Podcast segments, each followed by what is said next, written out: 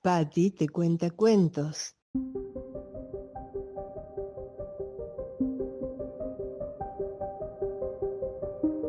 Patty Stock ahora te cuenta cuentos.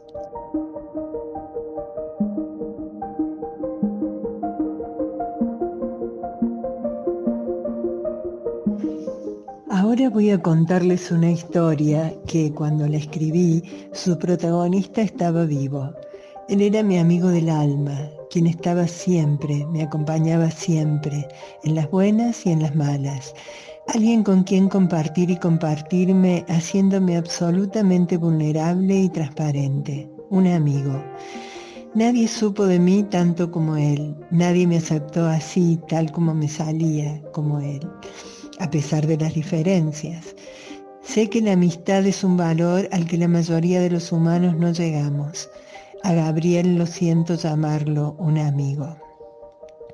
Algo muy especial pasaba en este intercambio, todo un privilegio. Hoy, en que voy a contárselas, él ya no está, partió hace dos años. Va como celebración de lo que fue y al mismo tiempo honro eso que fue. Les parecerá que fue una experiencia de relación más dentro de la trama de múltiples vínculos. Les aseguro que no fue así.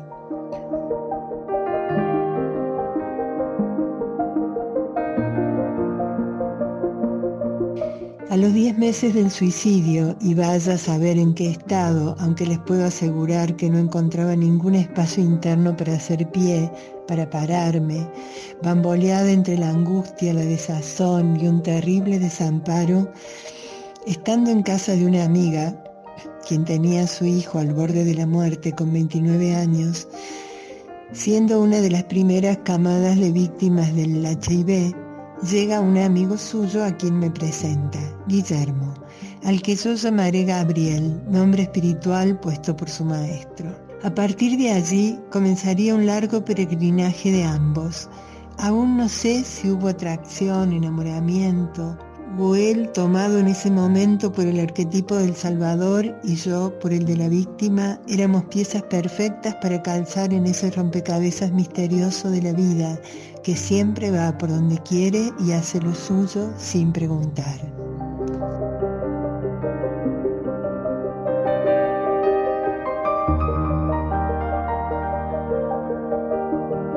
Me encontré con un ser muy particular, quien también poseía señas particulares. No sé cómo se llaman esos derrames intrauterinos que algunas madres sufren durante el embarazo y que dejan la marca en el cuerpo de sus hijos. Hay alto porcentaje de estas manchas violáceas y con textura y rebordes en los rostros. Gabriel tenía el lado izquierdo de su rostro color violáceo, una profunda y grande mancha, y al mismo tiempo sus ojos eran color cielo, literal, celestes, a veces grises, a veces verdes, y una expresión bondadosa, a veces demasiada ingenuidad para mí, y a veces una inocencia clara y prístina. Era un buen hombre, sin duda. Mis prejuicios y mis experiencias por primera vez me hicieron sentir recelosa. No diría a todo que sí rápidamente, algo había aprendido, y tal vez dije que sí, luego y en el fondo era no.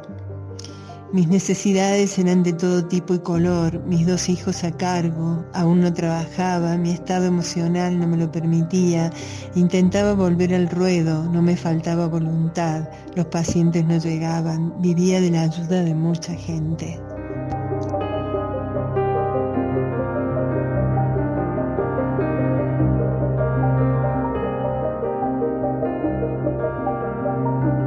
El suceso me había dejado en un estado de exaltación que, mirado desde aquí, no era solo de desestructura y desarme psicológico, sino que había atravesado una explosión energética con la que no tenía ni idea qué hacer.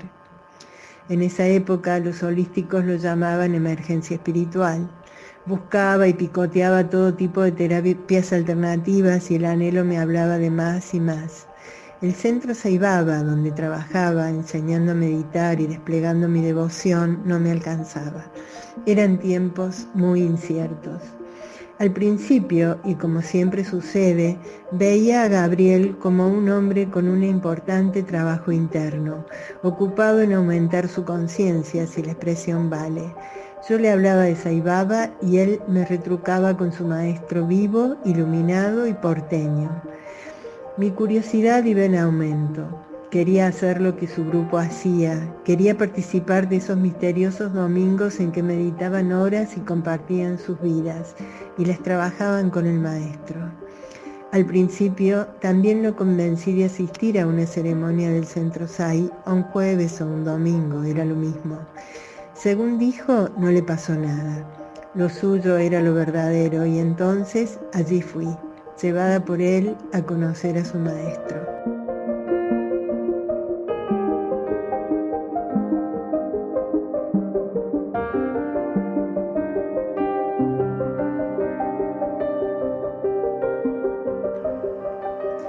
A medida que él me hablaba de su maestro, a mí me sonaba conocer toda esa data. Mi memoria la refería a mis tiempos de discípula de la chilena Adriana Snaque, la famosa nana, haciendo la formación gestáltica en Córdoba, unos 10 años antes. Cuando llegué a la famosa casita, como llamaban y aún llaman, al lugar de reunión, constaté que todo coincidía y yo tenía todas las referencias de este hombre que funcionaba como maestro iluminado en, la India por Hoyo, en su Arran de Puna. Solo voy a compartir con ustedes la sensación maravillosa de haber llegado a casa, de sentir que ese hombre era real, experiencia que no tenía con ningún otro ser humano. Y por sobre todo, sentir que su mirada no era ni común ni inocua, Transmitía amor sin duda, aunque me da pudor, hablar del amor, de ese amor porque sí, incondicional como lo llaman. Allí me quedé para siempre, bueno, me quedé por 25 años hasta el 2018 en que mi maestro partió en julio y mi amigo lo hizo en septiembre. Le deberé por siempre el haberme llevado a conocerlo. Soy quien soy por ese tránsito y también por haber sido su amiga.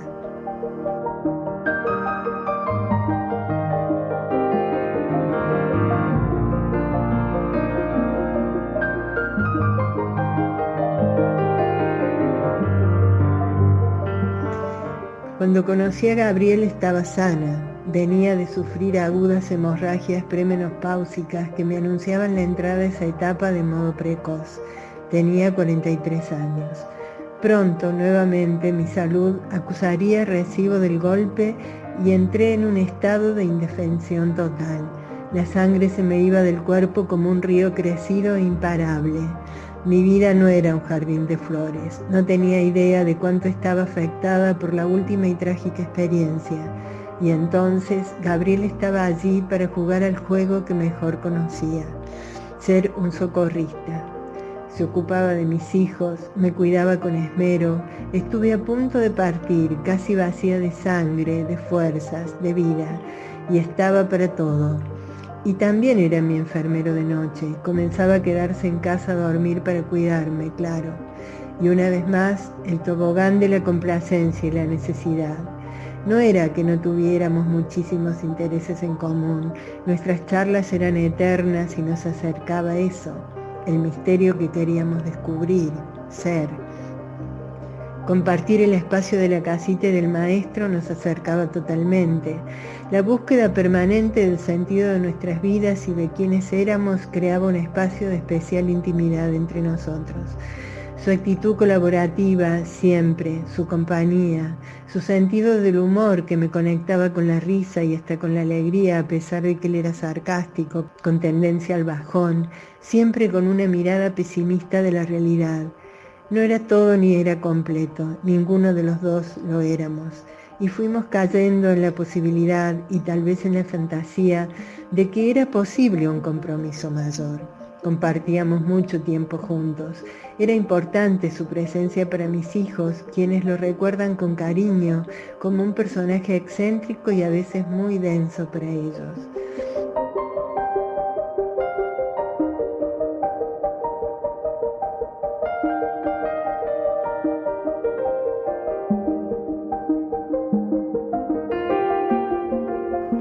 Decidir incluir la cama requirió que mi salud mejorara. Llegué a recuperarme completamente. Y entonces lo intentamos, lo intentamos una y otra vez, muchas veces. Casi 15 años me llevó a convencerme que Gabriel era muy importante para mí, pero que no era posible una pareja con él, una pareja humana con toda su complejidad. Eso no, creo que él nunca lo quiso. No podía cuando había que mm, lidiar con los conflictos y fundamentalmente solo quería que la vida se moviera en sus términos y eso, eso nunca es posible. Con el tiempo se fue poniendo más oscura su perspectiva, se hacía más fundamentalista acerca de lo ambiental y lo ecológico y tenía siempre razón. El tema era que tenías que pensar como él, si no, si no, no te aceptaba te juzgaba te rechazaba. En el peor de los casos solo se podía discutir y pelear cosa que vi como sucedió por años con su familia, familia que también me adoptó y en Buenos Aires tenía una mamá adoptiva a la que le debo tanto, una hermana, una sobrina, en fin, participaba de todos los eventos familiares y algunas veces invitaba yo a mi casa. No puedo decir que fuese nuestra casa, porque nunca lo fue.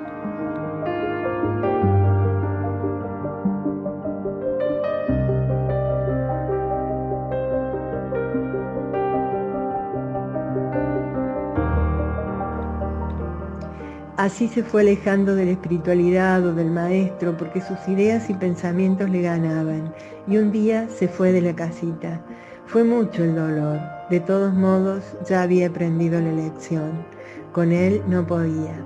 Está de más contarles que en algún momento de ese largo recorrido creo que me enamoré y me frustré hasta los tuétanos. Estaría ocultándoles algo si no lo digo, algo importante que vive en mi alma, el alma que intento mostrarles. Aunque pocas veces me lo digo, lo digo en voz alta. Hace dos años, cuando yo había perdido al maestro que él me legó, el que tanto hizo por mí, reconstruyéndome, reinventándome, recreándome, convirtiéndome en esta mujer entera que hoy soy, él también decide partir. Hacía mucho que estaba enfermo. Al último que cuidaría y de quien se ocuparía sería de, él mismo.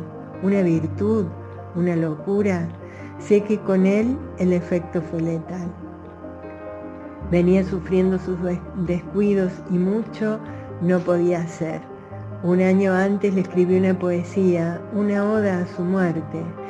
Un año justo después Gabriel partió y estos dos hombres tan importantes me precedieron en ese paso misterioso y ciego que es la muerte. Sé que si viven en mi corazón no están muertos.